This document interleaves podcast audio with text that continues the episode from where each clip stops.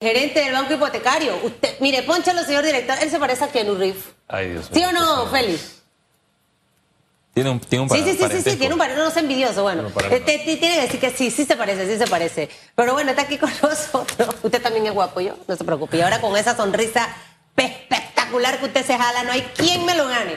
Pero está aquí el gerente del Banco Hipotecario Nacional porque eh, nos va a hablar de cosas buenas. Los viernes nos gusta llamar, dar buenas noticias al que nos está escuchando. Nos escuchan en RPC Radio de desde la montaña Novebuglé hasta la Conchinchina del Darién. Y muchas familias necesitan escuchar esas buenas noticias. Entonces Así aquí es. hay varias cosas que tenemos anotaditas. Y hay un programa, Tu Casa, que es una oportunidad que se está trabajando entre el Banco, Banco Hipotecario Nacional y el PNUD. Correcto. Para que nos hables específicamente de eso, de qué se trata, quiénes benefician, si eso ya están dando. Y gracias por estar con nosotros. Primero de todo, buenos días a ustedes. Como siempre, Susan, uno ya aquí medio dormido y tú lo activas, así que ya no hay forma de que uno no salga bien en esta entrevista, si Dios quiere. Y buenos días a todos los televidentes de Radio Escuchas. No, en efecto, Susan, es un programa que ya es conocido, es un programa que lo hemos visto varias veces cuando en el programa, es un programa que venimos trabajando eh, desde el Banco Hipotecario, desde el 2020, en plena pandemia, y que después fuimos trabajando buscando de cómo lo hacíamos más macro y lo empezamos a trabajar con el programa de las Naciones Unidas para el Desarrollo. Este programa se llama Tu Casa, Tu Oportunidad, y lo que hace es que da refuerzo al pilar 4 del plan de gobierno del presidente de la República, Laurentino Cortizo, y que nos permite a nosotros, Susan, llegar a dar respuesta a esas familias panameñas que tenían, y creo que en la mayoría de los casos lo hemos visto, 30 y 40 años esperando sus escrituras públicas. Eh, parte bonita de este programa es que nosotros eh, vamos a estar Dios primero entregando en los próximos meses eh, Puerto Escondido. Esa gente tiene 45 años esperando ¿Dónde su escritura queda pública. Puerto Escondido? En Colón. Ahí son mil familias panameñas que van a estar recibiendo su escritura pública en mano del presidente de la República y que es, Susan, al final es un sueño hecho realidad, pero más que un sueño, es un tema jurídico real.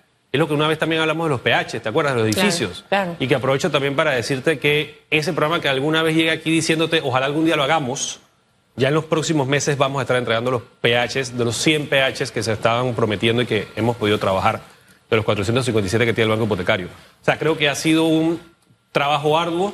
Y lo que significa, y te interrumpo porque me traslado, cuando una persona termina de pagar su préstamo de auto, eso es una felicidad muy grande. Hoy fue mi última letra. Y cuando te entregan esos papeles de un préstamo de auto, ahora cuando, te, cuando terminas de pagar una casa, que son periodos largos, pero estar en este limbo como jurídico, que si es mío, que no es mío, lo que impacta esto en la vida de una familia eh, panameña, ¿cómo es, Jan? Tú que lo vives a diario, el que te entreguen tu título de propiedad. Mira, lo dices tal cual. Si con un carro la gente se pone contenta y es un bien que se evalúa, tú vas con tu casa.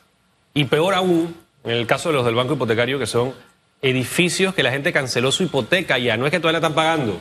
Ya la cancelaron, pero el Estado no había podido, o sea, el banco no había podido hacer las escrituras porque no se había hecho la gestión, porque administrativamente simplemente no se había hecho. Y creo que, Susan, esto es un, bonito mensaje, una bonita experiencia para las personas finalmente sean dueñas de su propiedad. Y es como lo dices, entran a un marco jurídico regulatorio. Ellos van a poder utilizar su apartamento, su casa, para hipotecarla, para mandar a los hijos a estudiar. Ey, si se quieren ir de viaje, hay un montón de cosas, claro que lo hagan inteligentemente y bien, para que no pierdan su casa, pero hay un montón de cosas que esa gente va a poder utilizar con esa casa, que es su principal ahorro. Entonces sí, es importante que se haga, y creo que lo más importante se usan para este gobierno, para el presidente Cortizo, que créeme que es quien ha estado detrás de este proceso desde que iniciamos, y fue quien le dio el visto bueno para que arrancara es algo totalmente diferente a lo que el Banco Hipotecario hacía. Creo que es la primera vez que el banco está en la calle, está activo y estamos realmente llevando esas soluciones de cara a la gente y de puerta en puerta. Y creo que ¿Cuánta- eso es algo innecesario que había que hacer. ¿Cuántas familias se están beneficiando con este proyecto? Mira, nosotros eh, con, el, con el proyecto interno, o sea, con, con in-house, con, el personal del banco, eh, que tenemos que tener en cuenta que a nivel nacional tenemos tres topógrafos, uno en Chiriquí, allá en tu tierra, y que a veces lo tenemos que traer para acá, y dos acá, obviamente no es personal suficiente para abarcar todo. Hemos entregado cerca de 5.080 escrituras 2021 y lo que va 2022. Nosotros arrancamos esto en plena pandemia, no sé si recuerdas, Susan, yo lo hablé contigo y obviamente no, no se podía trabajar a la misma velocidad. ¿Cinco mil? 5.080 aproximadamente hemos entregado. Y con programa Tu Casa, Tu Oportunidad de Naciones Unidas, vamos a estar entregando 5.000 familias solamente a través de ese programa. O sea, que eso es lo que ya se está trabajando, ya lo estamos haciendo y que eso va a estar por entregarse. El- la fecha máxima de límite de tiempo de entrega es junio del otro año. O sea, y, no- y la idea es que empecemos a entregar desde enero. Las 5.000 familias y en junio del otro año, julio, ya hemos terminado. ¿Cuáles son las proyecciones para los próximos años? Y dos, si existe el, el suficiente presupuesto para hacerle frente a estos proyectos. Mira, y esto lo menciono porque en, en el presupuesto general del Estado para la próxima vigencia fiscal se han hecho eh, recortes hacia distintas entidades del Estado. Justamente creo que ese ha sido quizá el talón de Aquiles nuestro. Nosotros, a pesar de lo que se dice por ahí, de que el banco tiene y tiene y tiene, eh, creo que Susan, lo he hablado con ella, tanto fuera como aquí, creo que es una experiencia que hemos conversado bastante. Nuestro principal talón de Aquiles todo este tiempo fue el presupuesto. O sea, nosotros no podíamos operar porque nuestro presupuesto era un presupuesto de 13 millones de dólares y la operatividad de la institución era de 12.5. No existía presupuesto estos años que Quedaban pasaron 500 mil. por ahí aproximadamente para inversión. O sea, no había inversión. Nosotros, gracias a Dios, ya para lo que es final de este año y comienzo del otro, ya tenemos un presupuesto trabajado para esto. Y la idea es que esto quede a futuro. O sea, nosotros son 60 mil familias que están en esta situación a nivel nacional. No vamos a poder resolverlas todas. Por la idea es que la administración Cortizo deje por lo menos resuelto unas 15 mil o 20 mil familias. Yo con eso me doy por servido. O sea, no, no vamos a poder solucionar el problema, pero sí dejar encaminado para que las otras administraciones avancen. Este programa está sólido para que las próximas administraciones continúen con, con el mismo. Y esto lo menciono porque aquí es común que un gobierno implemente un programa cuando llega el otro lo desmantela. Mira, yo esto lo veo muy sencillo y lo hablo realmente siempre con, con el equipo. Aquí hay dos opciones. O regresamos al banco hipotecario lo que era antes, que no existía, no se escuchaba, o sea, no era una institución activa. O hacemos que el banco hipotecario siga haciendo lo que hoy en día. Así que sí, dependerá a la siguiente administración eh, tomar esa decisión y decir qué realmente es lo que se quiere hacer y hacia dónde lo quieren llevar. Pero sí, van a quedar las estructuras sólidas y las bases para que el programa continúe. Y creo que es un, como lo dijo Susan, es un bonito programa donde Sí. realmente se dan soluciones reales a las familias panameñas. Y es donde nos debemos enfocar en realidad como, como país. Eh, siento que una entidad como el Banco Hipotecario sí debiera tener más recursos, Yanmar. Y sobre todo, si yo manejara los recursos, Feli, yo digo, si, si me han entregado 5.080, me van a entregar 5.000 más. Y aparte de eso, que hay otros programas dentro del banco. Todo lo que, que, que se convierte en dinero retornable, que me va a retornar porque voy a incentivar para que la gente siga pagando, etcétera, etcétera, yo diera más recursos. Creo que eso hay que, que tenerlo como en la mira para hacia el futuro. Y me quedé pensando, administraciones pasadas y por la manera en la que estaba el banco, no entregaban esto. O sea, ese programa estaba tan olvidado que hay más de 70 mil personas esperando un título de propiedad. Ese programa lo, creó la administración Cortizo. O sea, este programa se creó en esta O sea, oportunidad. que antes no se entregaban. No, no, no puedo tampoco decir que no se entregaba, sino que la institución funcionaba diferente. O sea, antes, Susan, tú tenías tu terreno y tú tenías que hacer la solicitud, tú tenías que pagar tu plano, tú tenías que segregar del lote de la finca madre del banco hipotecario y tú tenías que hacer tu trámite. O sea, realmente lo que se ha hecho ahora es que el banco se volvió un ser activo y el banco va a la comunidad. Y el banco le dice a la comunidad, ustedes son 300 familias, yo te hago el trámite de plano, yo te hago todo porque al final del camino, eso es un trabajo de Bueno, y es que el resto de los bancos te lo entregan cuando tú terminas una hipoteca. Y lo más importante, Susan, eso es un rol nuestro. Así O sea, es. es al banco el que le toca hacer esa, esa posición. Y sí, he tenido quejas que gente que me dice, bueno, pero es que ¿por qué pagas el plano? Porque, señores, es lo que tú dijiste hace un momento y me quedé con esa palabra. Hay que incentivar a las personas. Nosotros no podemos seguir pensando que, y eso fue creo que va a ser un, un gran error de, de parte de las administraciones anteriores, eh, si tú no le das a la persona su escritura pública, la persona no se va a ser incentiva- incentivada a pagar. Porque Así voy es. a pagar para qué. Pero eso mismo, Susan, lo voy a trasladar a los apartamentos, que es peor todavía. Nosotros tenemos personas que yo conozco que me dicen, Jan, ¿para qué? Y, y- y lo dicen con respeto, pero es la realidad. Yo para qué voy a seguir pagando si mi vecino, su abuela se murió, nunca le dieron su escritura pública, está en un juicio de sucesión, nunca han podido resolver. Entonces, eso dis- desintensiva, eh, desmotiva a la gente y creo que esa es la parte más importante de esto aquí. Si nosotros motivamos a las personas, las personas van a pagar, porque las personas van a decir, señores, yo al final voy a trabajar para lo que es mío. Pero si eso no pasa, obviamente eso es una cadena. Y creo que eso ha sido parte de la, del kit nuestro que nos ha ido bien, gracias a Dios, con la parte. Ey, en plena pandemia, cuando el MEF y nosotros haciendo los análisis en los primeros meses, pensamos que las recaudaciones iban a caer en un 60%. Las recaudaciones se cayeron solamente en un 40%. O sea, al igual que los demás bancos. O sea, nosotros seguimos manteniendo el mismo nivel y ya, gracias a Dios, en este mes que pasó y anterior, Hay que hemos dar un aplauso ya a la gente. A los que pagó. es o sea, que- a veces decimos el panameño es mala paga. Mm, No, o sea, quizás no en la totalidad, pero, pero que un 40% en plena pandemia haya asumido ese compromiso de su, de su vivienda, eso, eso hay que valorarlo. Las próximas entregas, estas mil que van a entregar en Puerto Escondido, eh, la programación de las que, que- que van a estar dándose sería estas mil, ¿en qué mes? En enero hablaste de, de- de otro grupo, Sí. o sea, ¿cómo va a estar ese cronograma? Sí, te comento. Nosotros vamos a estar entregando en Bocas del Toro, ahorita el 28, viernes 28 de octubre, Dios primero, el presidente de la República va a por estar entregando eh, unas casi 200 escrituras a la comunidad de 4 de abril en Bocas del Toro. Bocas del Toro es una provincia que ha sido muy olvidada en este sentido. Nosotros la hemos venido trabajando desde, desde que llegamos y ha sido obviamente un proceso más largo porque había mucho trabajo que hacer de cero.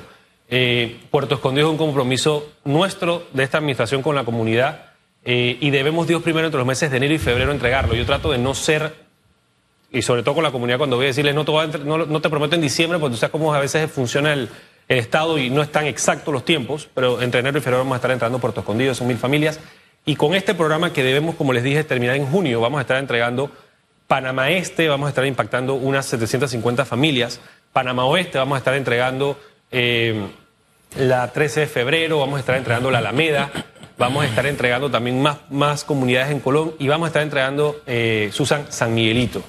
San Miguelito ha sido muy, muy olvidado en este sentido. Nosotros ya hemos trabajado con San Miguelito y Dios primero vamos a estar resolviendo a cerca de mil familias en los próximos meses en San Miguelito durante el otro año. ¿Cuáles son los requisitos para que las familias que le están escuchando a usted, señor Córdoba, puedan aplicar a este programa y cómo funciona el trámite para lograr concretarse? Mira, El principal requisito es que la persona tiene que haber vivido en la, en la- en la comunidad, en la casa y probar de que en efecto es el dueño de la casa. ¿Por cuántos años? ¿O no?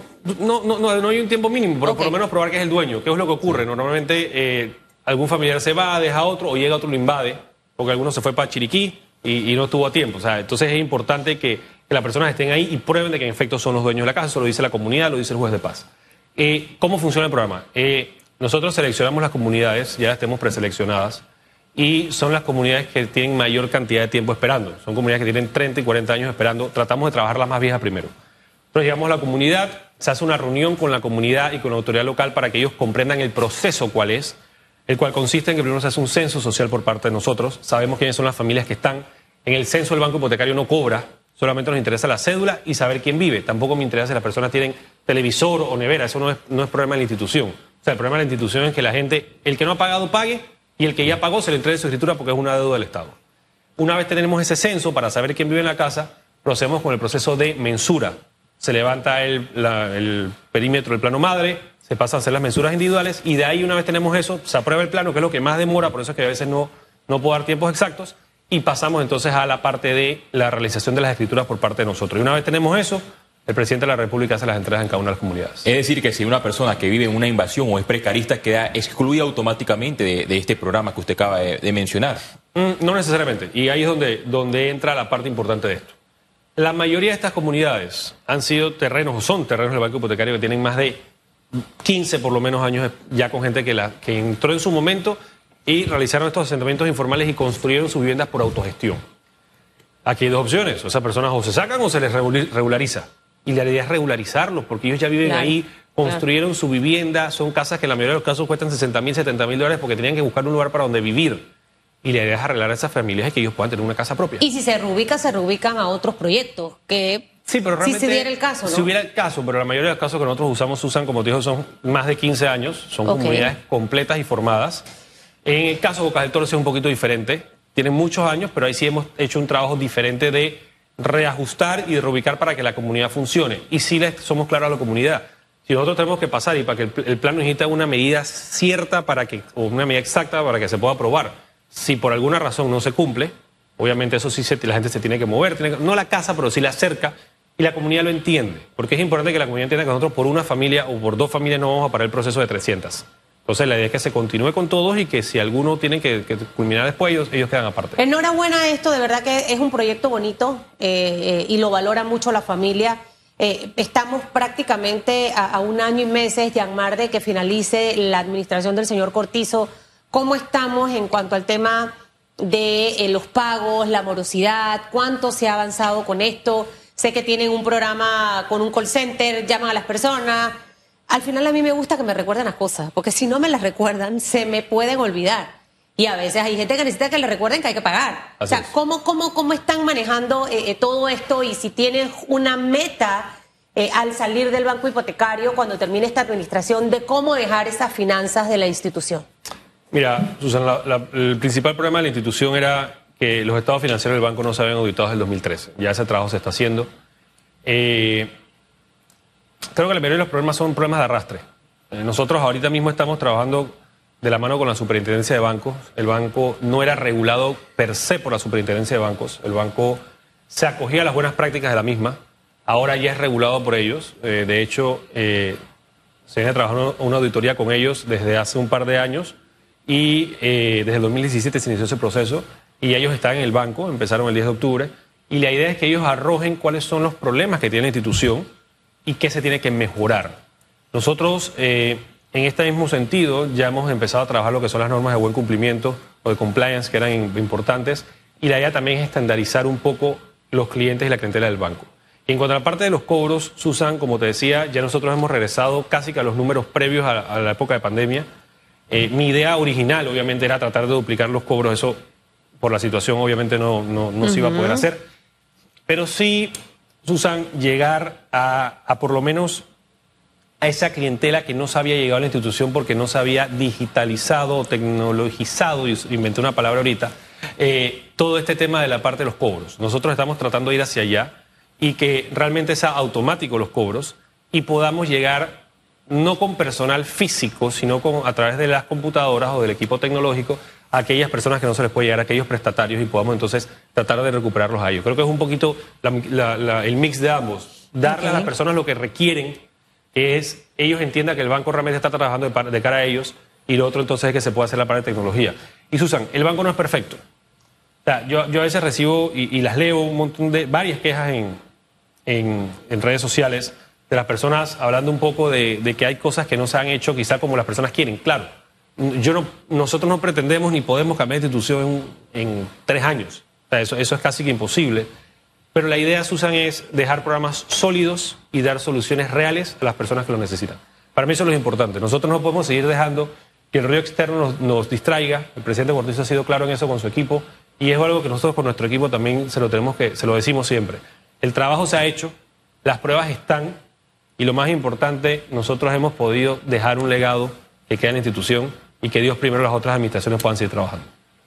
Bueno, yo creo que ahí es donde está parte de, ese, de, ese, de esa labor que al final deben tener las instituciones. ¿Qué otros programas, Yanmar, tienen en este momento eh, en, el banco para, para esas familias de, escasos recursos que, sabes, la otra vez conversábamos con el ministro Rogelio Paredes y nos hablaba de viviendas con interés preferencial, que hay opciones, que entras a, estas páginas.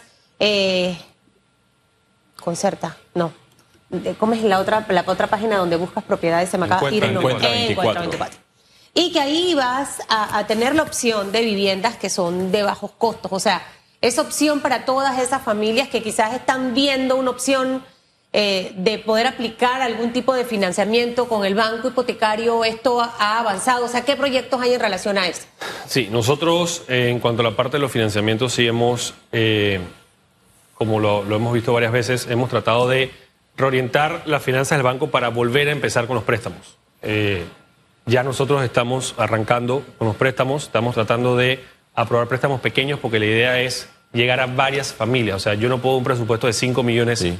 dar solamente 50 préstamos de 100 mil dólares. Eso, eso no es una realidad porque al final eso es un problema para mí. Préstamos pequeños de cuánto así. Ah, estamos tratando de que si damos préstamos sean entre 50 y 80 en esta etapa, porque la idea es, como eso no se había realizado, es reactivarlo nuevamente, pero tenemos que ir trabajando con el recurso que tenemos.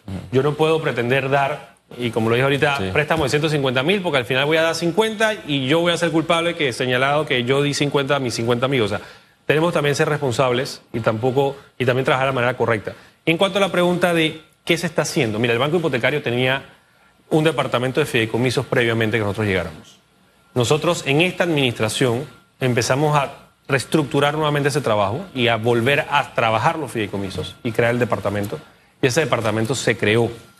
Nosotros en esta administración no habíamos aprobado ningún solo fideicomiso, porque es un programa que se estaba realizando. había un fideicomiso de la administración anterior que había tenido algún problema jurídico y ese, eso sí se tuvo que, trabajar, pero era un tema que ya venía de administración pasada. Esta administración Susa acaba la- el jueves pasado de aprobar los dos primeros fideicomisos de la institución. ¿Eso hacia dónde nos lleva? Eso nos lleva a que el banco hipotecario va a poder apoyar y va a poder ser un ente activo en el proceso de construcción de viviendas de interés social, donde las personas, el contratista de manera privada, sin que el Estado, o sea, sin que nosotros tengamos que hacer un desembolso, Sí. va a poder poner el dinero para que a través en un terreno del banco hipotecario se pueda hacer una construcción de, una- de un edificio y que esas viviendas sean de interés social. El Y eso impacto es sería en cuántas viviendas con estos Mira, fideicomisos. con lo que hemos iniciado vamos a estar impactando, o se deben estar impactando aproximadamente unas 700 o 800 familias. Eso está todavía en plano preliminar, pero debe trabajarse. Pero eso es lo que se requiere, que el banco... Hey, no existe el recurso. Bueno, busquemos la vía y seamos ingeniosos. Y si Por eso tanta primer burocracia. Yanmar. Ay, porque es que eso es una cosa tediosa a veces cuando uno va a, a- a- a- a un banco, y lo hablo de manera general, con todo este tema de la pandemia, los pymes, po- poder acceder a los financiamientos de algunas entidades bancarias, eso fue un dolor de cabeza. Sí. Y entendemos todos los requisitos y todo, porque al final ustedes no van a entregar un proyecto o a financiar algo si no hay la seguridad del retorno de ese dinero. Pero tratar de, de flexibilizar un poco y que no sea tan burocrático y tedioso. Eso es fundamental. Bueno, no, alegre escuchar hoy buenas noticias, ¿vio Félix? Dimos buenas noticias hoy en este bloque para todas esas familias panameñas.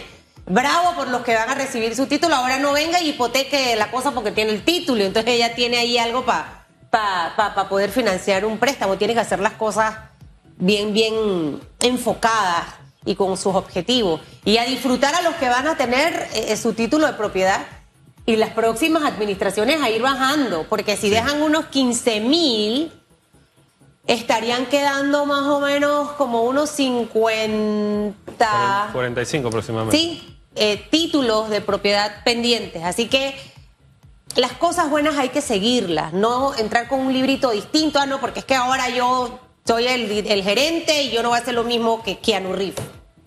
Es que indistinto.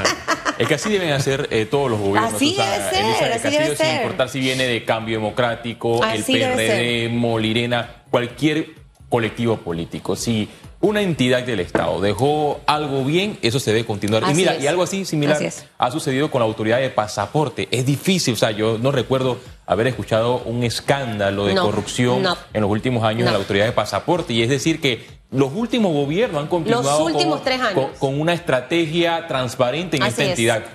La Hay que hacer el llamado que otras entidades también se formen, La formen parte de esta estrategia. de hecho, por cierto, ahora que mencionas pasaporte, vino en la época del señor Martinelli, luego vino la señora Gisela Chung del partido del señor Varela y ahora el señor Ahumada.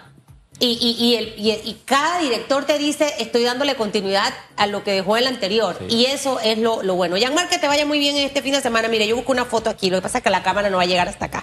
Mire, vea. Pero puede hacer el... para- Sí.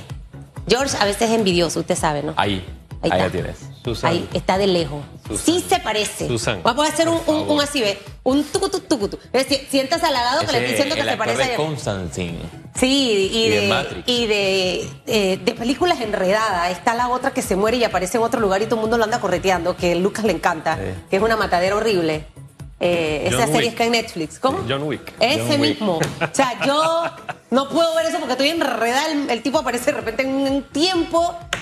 Pero bueno, eso está bien. Mire, Yanmar, mire, usted, usted, usted es de los funcionarios guapos, pero bien llevados. Pero hay unos trabajar, funcionarios feos.